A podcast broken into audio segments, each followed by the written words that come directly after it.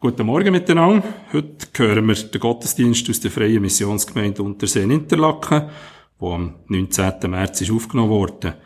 Predigt hat unser Prediger, der René Zart. Das Thema lautet, an Gottes Seite sind wir sicher, auch wenn alles wankt. Das Musikteam unter der Leitung von Simea Dose tut uns beim Singen begleiten. Kurz noch ein paar Worte zur Freien Missionsgemeinde Unterseen Interlaken. Wir treffen uns hier an den Sonntag am 10. Uhr zum Gottesdienst. Wir sind eine evangelische Freikirche mit Mitgliedern aus allen Generationen. Es ist ein grosses Geschenk, dass wir auch viele Jugendliche und Kinder in unseren Reihen dürfen haben. Entsprechend haben wir auch einen interessanten Strauß an Veranstaltungen für Gross und Klein, für Jung und Alt. Ich begrüße euch alle ganz herzlich zum heutigen Gottesdienst. Schön für jedes, der da ist. Herzlich willkommen auch alle Zuhörerinnen und Zuhörer daheim am Radio BO, wo unseren Gottesdienst mitlosen. Ein herzlich willkommen auch euch hier in Unterseen. Schön, dass ihr da seid. Möge der Gottesdienst für jedes, wo er gehört, zum Segen sein. Wir wollen in den Gottesdienst mit einem Lied starten. Sing mit mir ein Halleluja. Sing mit mir ein Dankeschön. Denn im Danken, da liegt Segen und im Danken preise ich ihn. So heisst es im Refrain.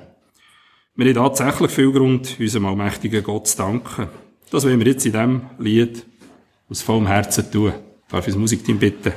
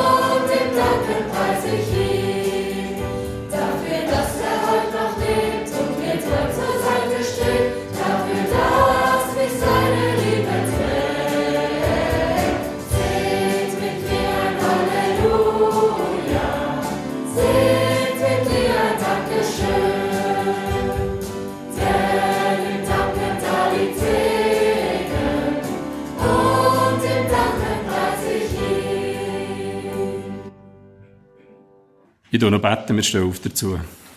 Ja, Vater, ich will wieder danken dafür, dass wir hier in deinem Namen dürfen zusammenkommen.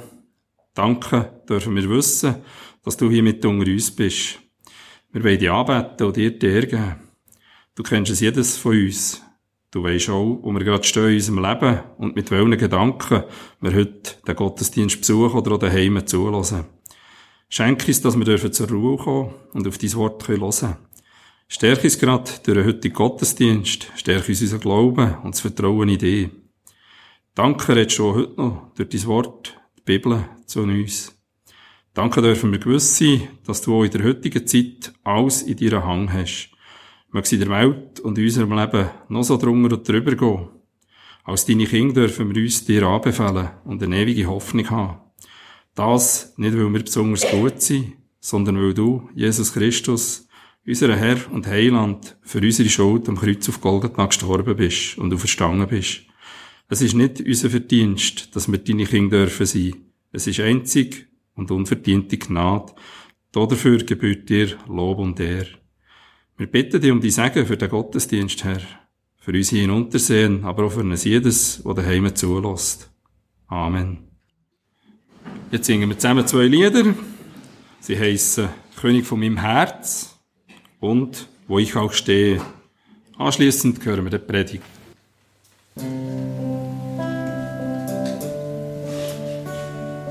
König von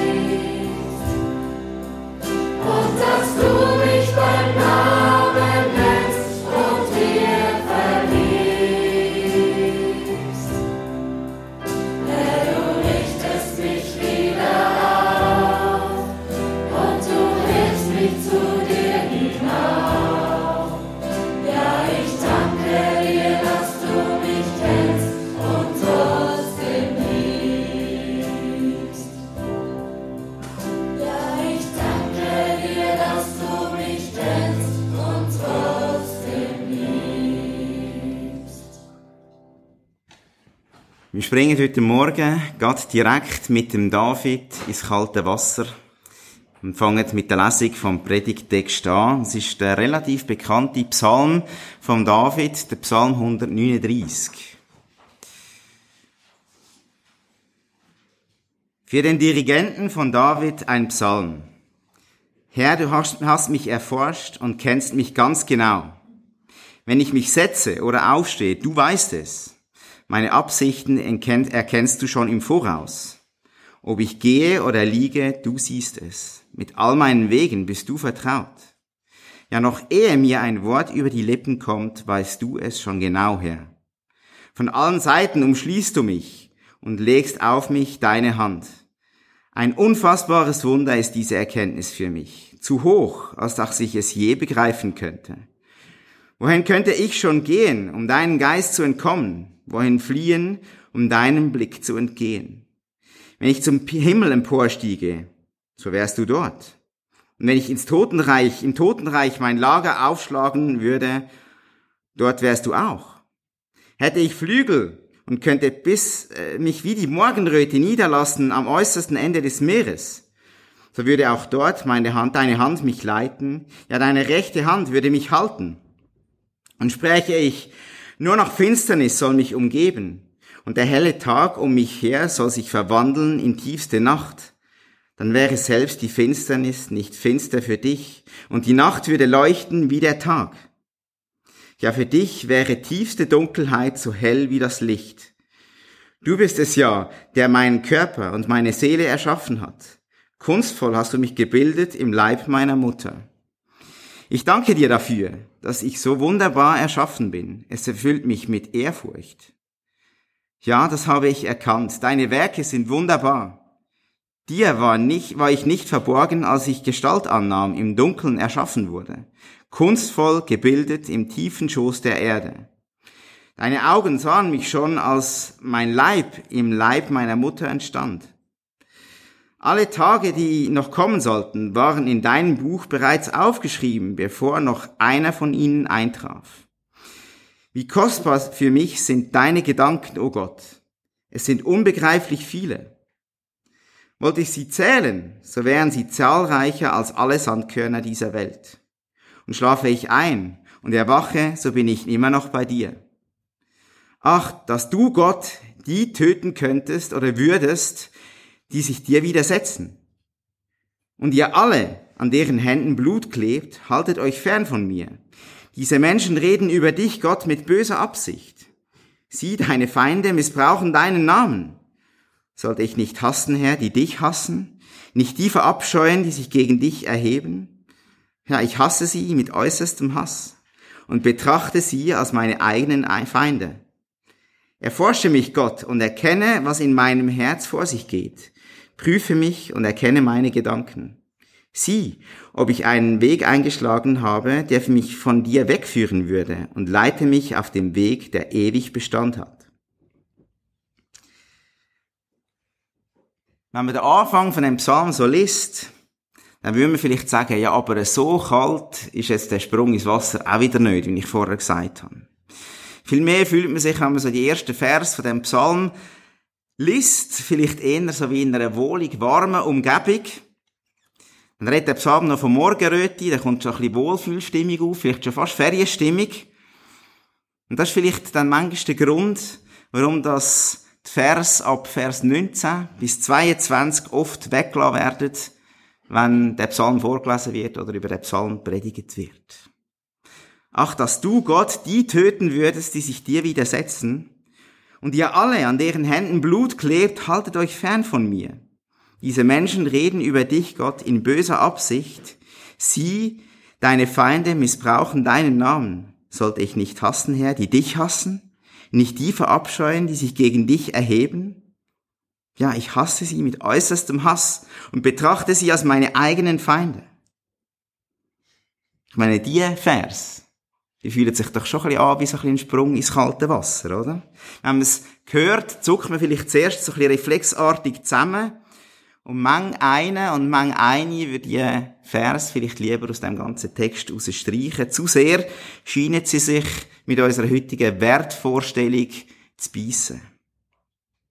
Dabei gehen genau die Vers eigentlich den Zusammenhang vor, wo der ganze Psalm von David drinnen zu verstehen ist. Der König David ist nicht relaxed und entspannt auf der Veranda von seinem Palast gesessen, und er den Psalm 139 geschrieben hat. Nein, viel mehr schreibt er den Psalm 139, weil er und der Gott, wo ihm Halt gibt von seinen Feinden oder von ihren Feinden, immer wieder angegriffen werden und unter Druck stehen. Er schreibt also nicht irgendwie aus der Komfortzone raus und gibt jetzt eine Erklärung dafür ab, warum das ihm jetzt gerade so gut geht, sondern er schreibt, darüber, wie er Sicherheit gönnt, obwohl sein Gott und damit auch er immer wieder von Feinden angegriffen werden. Wenn wir die Vers 19 bis 22 genau anschauen, dann stellen wir fest, dass es letztlich die Feinde von Gott gewesen sind, die auch am David zugesetzt haben. Die Feinde, die werden dann vom David auch genauer beschrieben. Sie widersetzen sich Gott, schreibt der David. Es klebt Blut an ihren Händen. Sie reden mit falscher Absicht über Gott. Sie missbrauchen den Namen von Gott. wenn man das so liest, dann kommt vielleicht heute so ein bisschen die Frage auf, ja, wie müssen wir denn das jetzt heute beurteilen? Gibt es überhaupt noch so etwas wie Feind von Gott? Und wenn ja, wo fängt die Feindschaft an? Kann Gott überhaupt mein Feind sein? Muss er mich nicht so akzeptieren oder lieben, wie ich bin? Und ganz ehrlich, es wäre natürlich einfacher, wenn man jetzt da könnte sagen, dass sich der David dazu mal geirrt hat. Und Gott im Blick auf Menschen niemand als sein Feind sieht. Aber in Tat und Wahrheit sieht es eben anders aus. Weil auch heute sind die, die sich schon nur im geringsten gegen Gott auflehnen, seine Feinde. Der einzige Mensch, der sich nie Gott widersetzt hat, ist Jesus Christus gewesen, der Sohn von Gott. Und darum können wir, wenn wir auf sein Handeln vertrauen, eben auch heute Freund von Gott sein und nicht Feind. Der natürliche Mensch, der ist aber eigentlich ganz grundsätzlich ein Feind von Gott. Und zwar, ob er sich so wahrnimmt oder nicht. Er ist ein Feind von Gott, weil er natürlicherweise den Anspruch von Gott stört, Gott zu sein. Weil sich der natürliche Mensch daran stört, dass Gott sich anmaßt, zu sagen, was richtig, was wichtig und was vielleicht aber auch falsch ist. Weil der natürliche Mensch eben all das, dass es wichtig ist, was richtig ist, was falsch ist, am liebsten würde selber festlegen, selber darüber bestimmen, was das ist. Auch sich selber oder die eigene Gesellschaft zum Maßstab zu nehmen, ist also eigentlich Feindschaft gegen Gott. Da muss nicht zuerst Blut an unseren Fingern kleben. Und natürlich, wenn man Gott nicht wahrhaben oder wenn man ihn nicht akzeptieren dann stoßt man sich an dem, was Gott als Maßstab für richtig oder falsch vorgibt.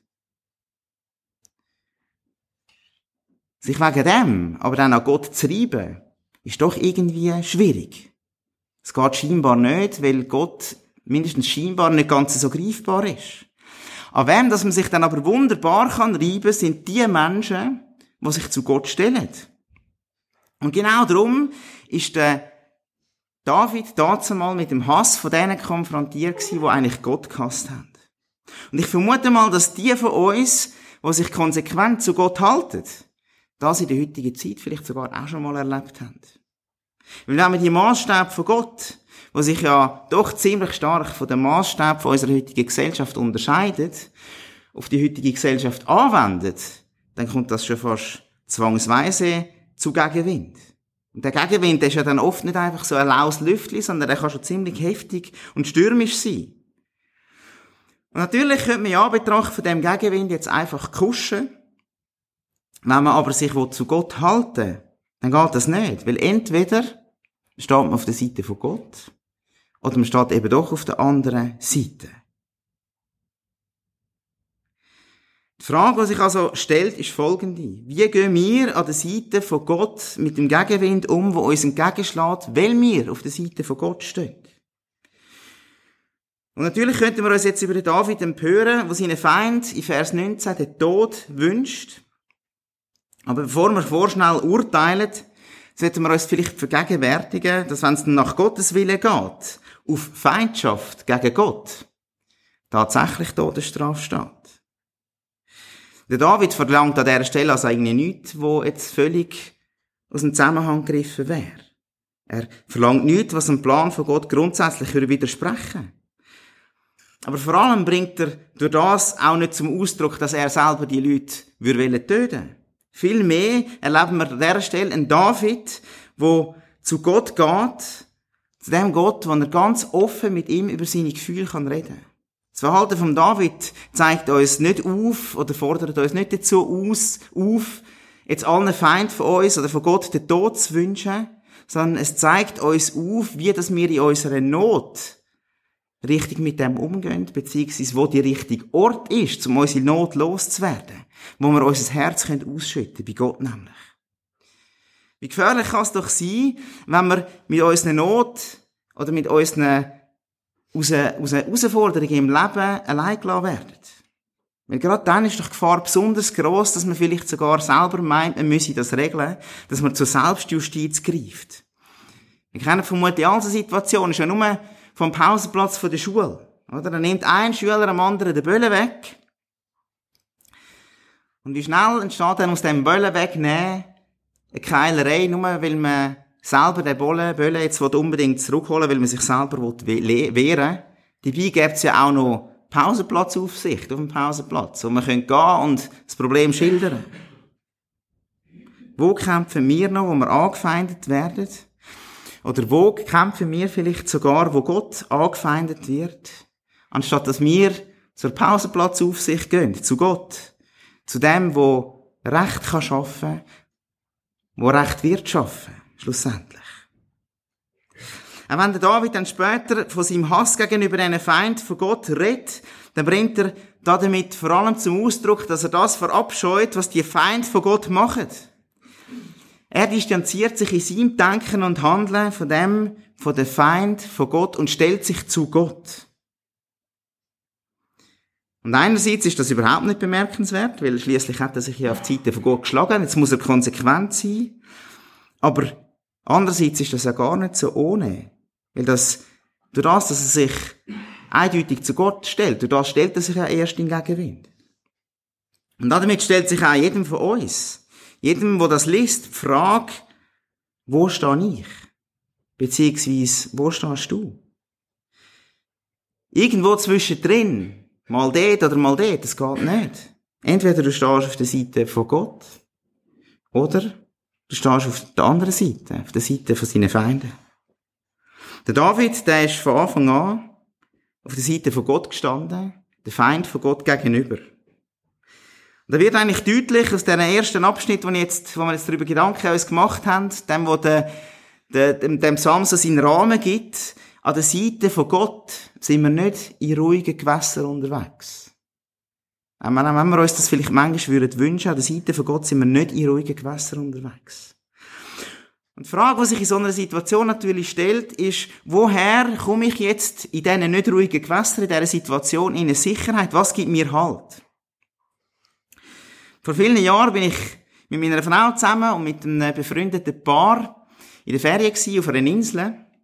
Und auf dieser Insel hat man wunderbar schnorcheln Es hat äh, um die Insel herum ein Riff gehabt und äh, dann mehrere Stellen, wo man vom Strand hat können durch das Riff durch und dann aussen ans Riff fahren.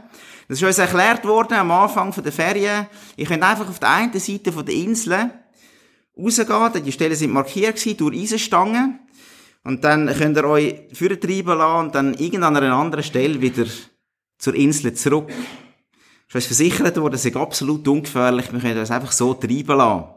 Im Wasser. Das haben wir dann auch gemacht und es ist meistens gut gegangen bis an einem Tag, wo wir sofort gemerkt haben, oh, heute ist die Strömung aber stark. Und bis wir das überhaupt gemerkt haben, sind wir schon der erste wieder Einstiegspunkt für drei vorbeitrieben gewesen und es hat nur noch eine Stange so in unserem Blickwinkel gehabt, zum Zurückkommen zur Insel. Wir haben alles müssen wegrühren und irgendwie haben wir es dann mit letzter Not noch geschafft, an die Stangen an. Gott sei Dank, weil wenn wir die Stangen nicht verwünscht hätten, wären wir tatsächlich ins offene Meer rausgetrieben. Und so ist es auch bei David gewesen. Gott ist für ihn die Stange gewesen, der Halt. Aber wo wir damals mal bei dieser Stange angekommen sind, haben wir müssen feststellen, dass die Stange zwar tatsächlich eigentlich unsere letzte Hoffnung war in dieser Situation, nicht aufs Meer rausgetrieben zu werden, dass es bei dieser Stange selber aber auch nicht wirklich gemütlich war. Weil die Stange, die ist genau am Riff selber angebracht gewesen. Und weil See dazu mal relativ rau war, ist das Riff genau der Ort, wo sich die Wellen dann brechen. Also es sind alle paar Sekunden Wellen über uns reingebrochen, wo wir uns an dieser Stange festgehalten haben. Und so ist es beim David auch gewesen. Also die Tatsache, dass er bei Gott in Sicherheit war, hat nichts daran geändert, dass Wellen über ihn hineingebrochen sind. Und der ganze Psalm 139 ist jetzt eigentlich die Antwort auf die Frage, wie komme ich in dieser Situation halt über, wie komme ich Sicherheit über? Und für uns dazu mal im Meer ist klar gewesen, auch wenn jetzt die Wellen über uns reinbrechen, dann ist die Stange, wo wir uns daran festheben, doch das Einzige, was es in dieser Situation Halt gibt. Auch wenn das Festhalten an dieser Stange sehr mühsam ist, ist sie das Einzige gewesen, wo es Halt gegeben hat. Und beim David ist das auch so. Gott ist in dieser Situation, wo er von Wellen überflutet worden ist, das Einzige gewesen, wo ihm Halt geben Und darum hat er in dieser Situation auf Gott geschaut, darauf, wie das Gott ihm in dieser Situation Halt gegeben hat.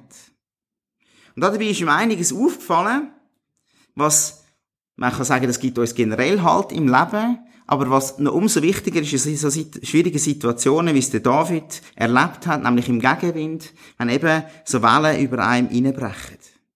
Und das Erste, was ihm aufgefallen ist, ist, dass wir in so schwierigen Situationen an der Seite von Gott sicher sind, weil, weil Gott alles weiß. Gott kennt uns ganz genau. Er weiß, was wir machen, was wir beabsichtigen, was in unseren Gedanken vorgeht, schon bevor wir denken, schon bevor wir reden, schon bevor wir handeln.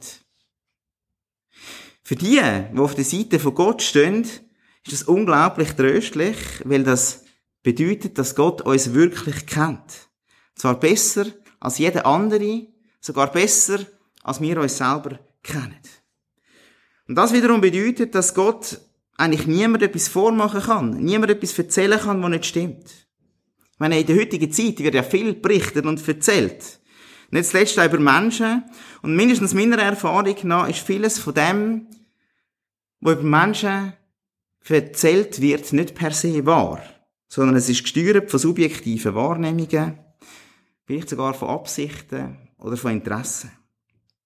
Aber gerade wenn es darum geht, was über andere gesagt wird, sind Aussagen doch höchst subjektiv und öfters nimmt man es dann vielleicht mit der Wahrheit auch nicht ganz so genau. Wer hat das nicht schon mal erlebt? Dass er hat müssen feststellen, dass hinten etwas Falsches über ihn geredet worden ist und dass dann drum Menschen ihm komisch begegnet sind. Bei Gott kann uns das nicht passieren. Weil er weiß, wer wir sind. Ihm kann nichts und niemand etwas Falsches über uns erzählen. Bei Menschen können wir verleumdet werden und das ist manchmal schmerzhaft, aber bei Gott ist das nicht möglich.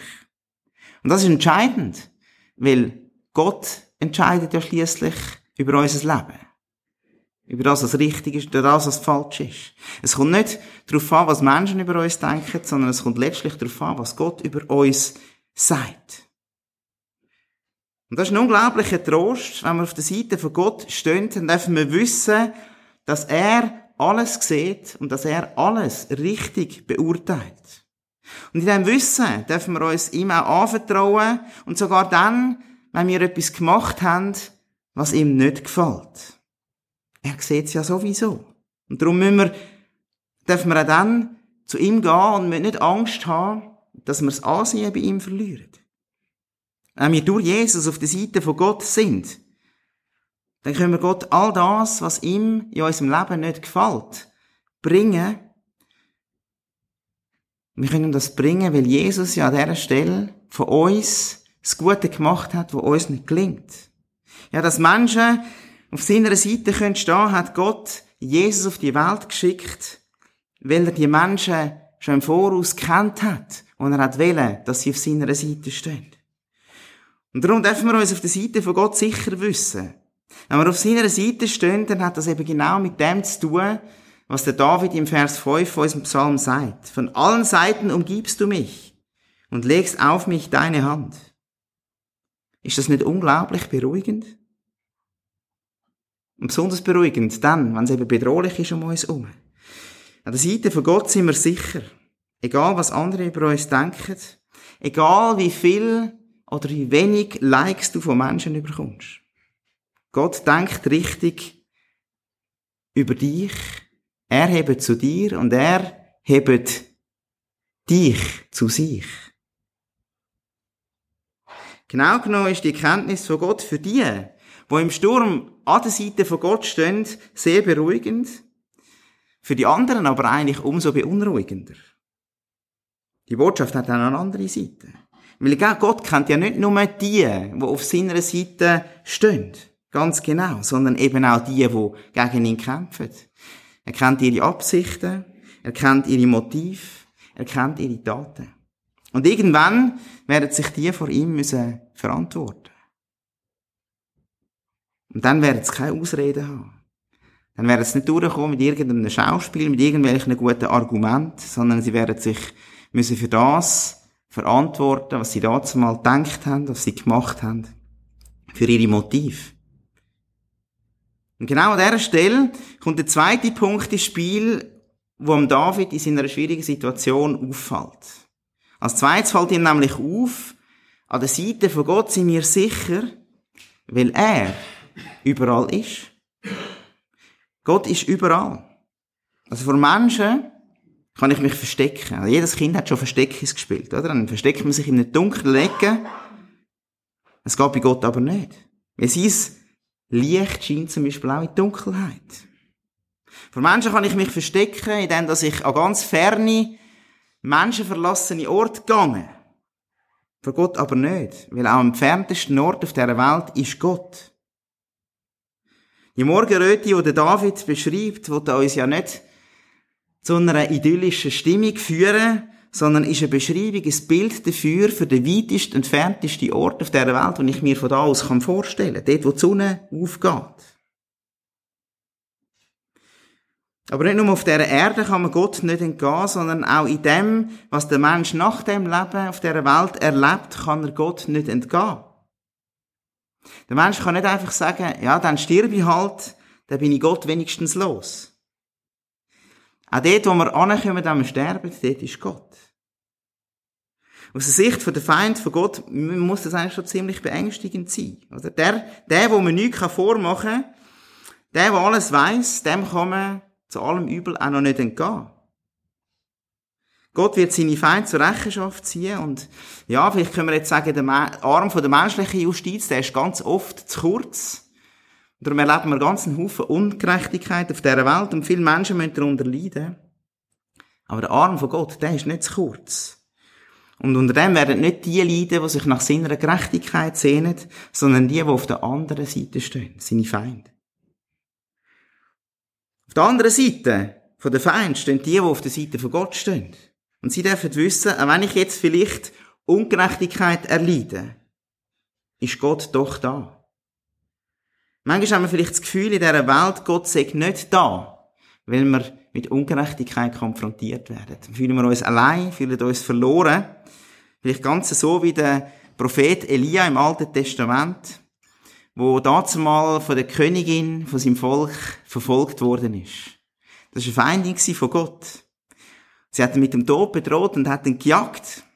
Und auch Elia hat darunter zu leiden gehabt. Hat eigentlich innerlich schon resigniert, hat aufgegeben und hat sich zurückgezogen an einen menschenverlassenen Ort. Und was ist dort passiert? Gott ist ihm begegnet. Zuerst in der Wüste und dann irgendwo in den Bergen. Und Gott hat ihm bei dieser Begegnung aufgezeigt, hey, Elia, auch wenn du das Gefühl hast, du sagst allein, ich bin da. Auch wenn du denkst, du werdest von Wellen überspült, ich bin da. Ich habe alles in der Hand und ich werde am Schluss alles, alles zum Guten wenden. Vielleicht geht es dir manchmal so in deinem Leben wie dem Elia dass du dich von Gott verlassen fühlst. Vielleicht hast du manchmal das Gefühl, mehr an Ungerechtigkeit in dieser Welt als am Handeln von Gott ausgeliefert zu sein. Dann wollte ich dich heute ermutigen. Gott ist da. Du darfst auch mit deinen Sorgen und Ängsten zu ihm gehen, sie zu ihm bringen. An seiner Seite musst du nicht stark sein, sondern er wird sich an deiner Seite, in deiner Schwäche als der Starke erweisen. Und da genau kommt der nächste Punkt ins Spiel, wo am David in seiner Not auffällt. Er sagt, an der Seite von Gott sind wir sicher, weil Gott letztlich alles kann. Und dass Gott alles kann, wird eigentlich nie, nie anders so deutlich wie in der Schöpfung. Und in der Erschaffung vom Mensch als der Krone der Schöpfung. Der David schenkt uns an dieser Stelle im Psalm 139 einen wunderbaren Einblick ins Geschehen, wenn Gott einen Mensch schafft. Mediziner sind jetzt vielleicht enttäuscht, oder? Er geht nicht so auf die medizinischen Details ein, sondern er betont mehr das wirklich Wesentliche, dass Gott nämlich eh schon im Verborgenen, im Leib der Mutter, neues Leben formt, schafft und das auch nicht zufällig, sondern alles, was Gott macht, folgt einem Plan. Wenn wir das erkennen, dann glaube ich, dürfen wir, oder dann bleibt der letzte Schluss, als letzter Schluss das, was auch am David als letzter Schluss geblieben ist. Gott ist wunderbar.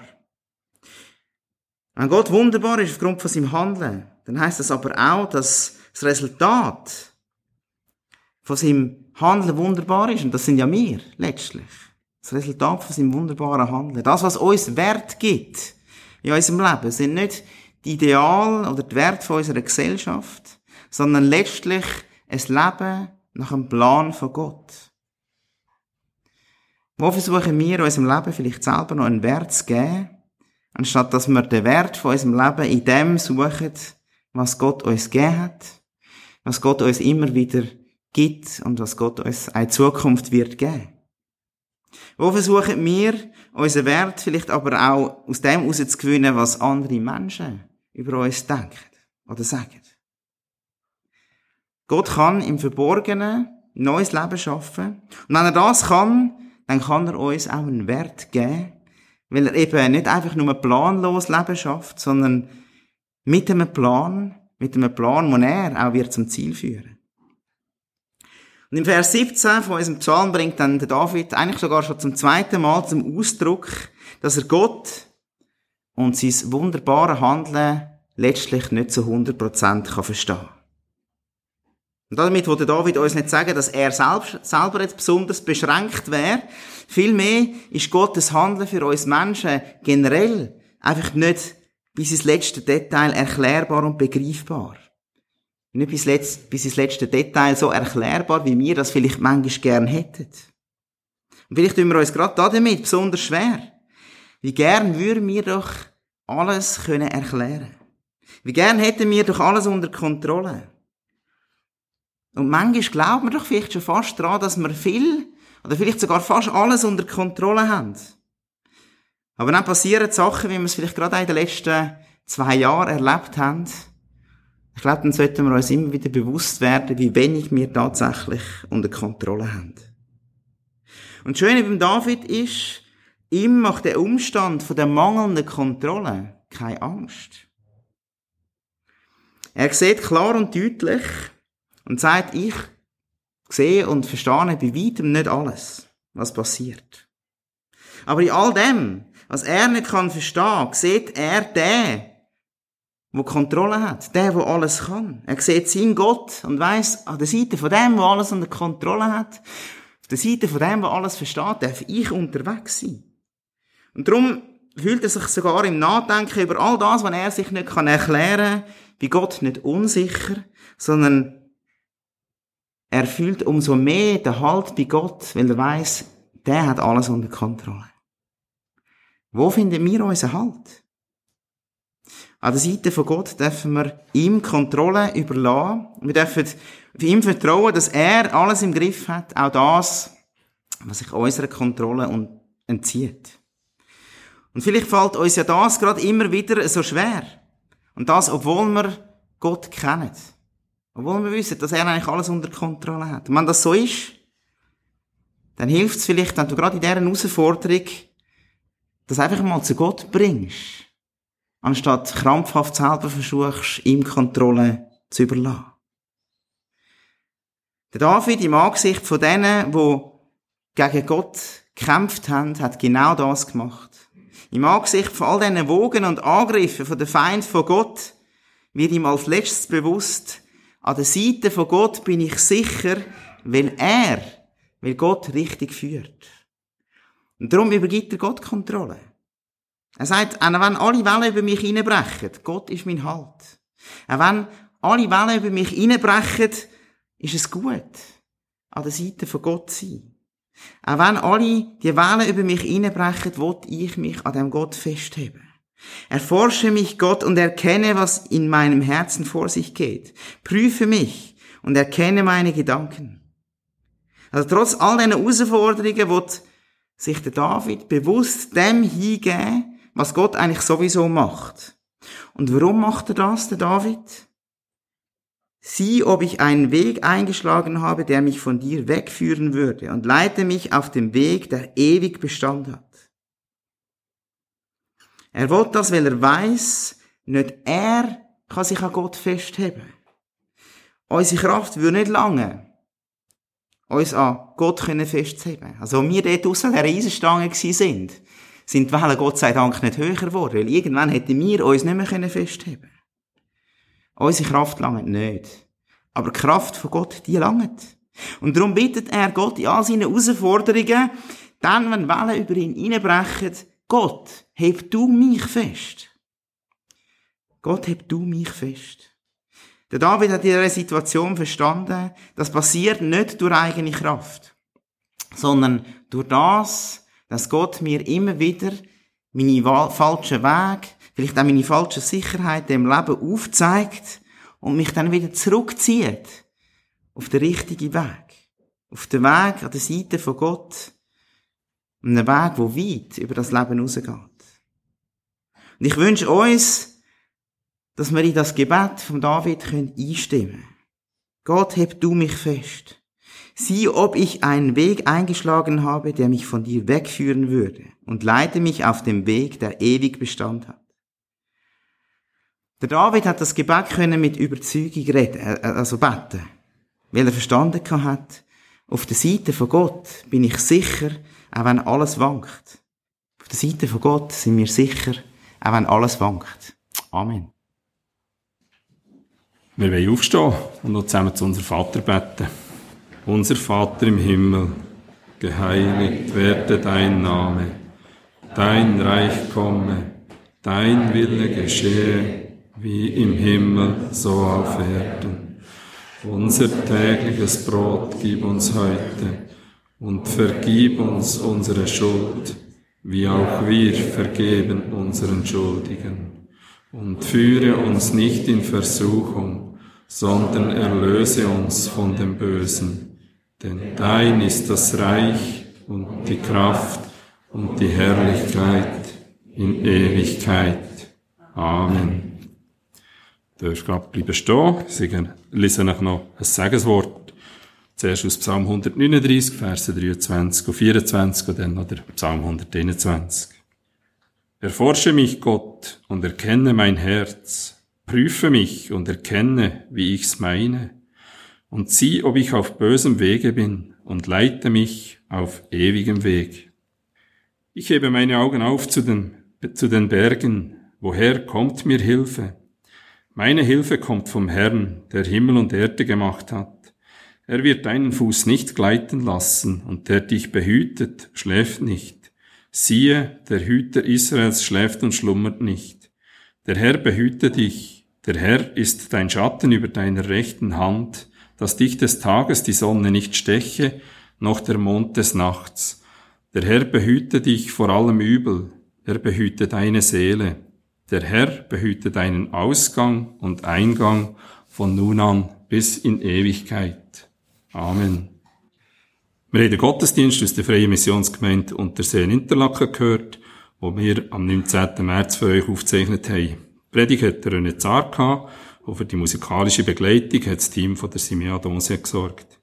Der Urs Bösiger ist in der Technik dafür verantwortlich dass ihr die Aufnahme hören könnt.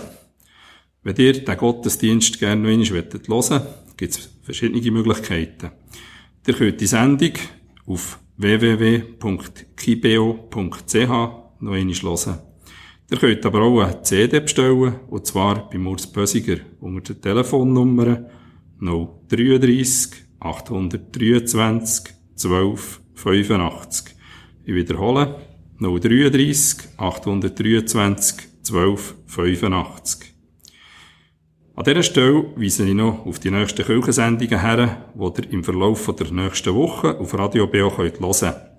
Am Dienstag, am 16. Mai, am Oben gehört ihr wie immer Kirchensendungen. Ab der Nacht am Oben das Kirchenstübli mit Gesprächen und Berichten. Anschliessend vom 9. bis zum 10. am Oben gehört ihr das BO Kirchenfeister mit aktuellen Meldungen aus den Kirchen der Region.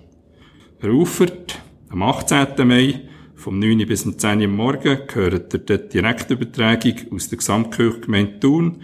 Und das ist zwar ein Gottesdienst mit Konfirmation mit der Pfarrerin Rebecca Grock. Am Mikrofon verabschiedet sich jetzt Peter Staub von euch und wünscht euch einen schönen Sonntag und eine gesegnete Woche.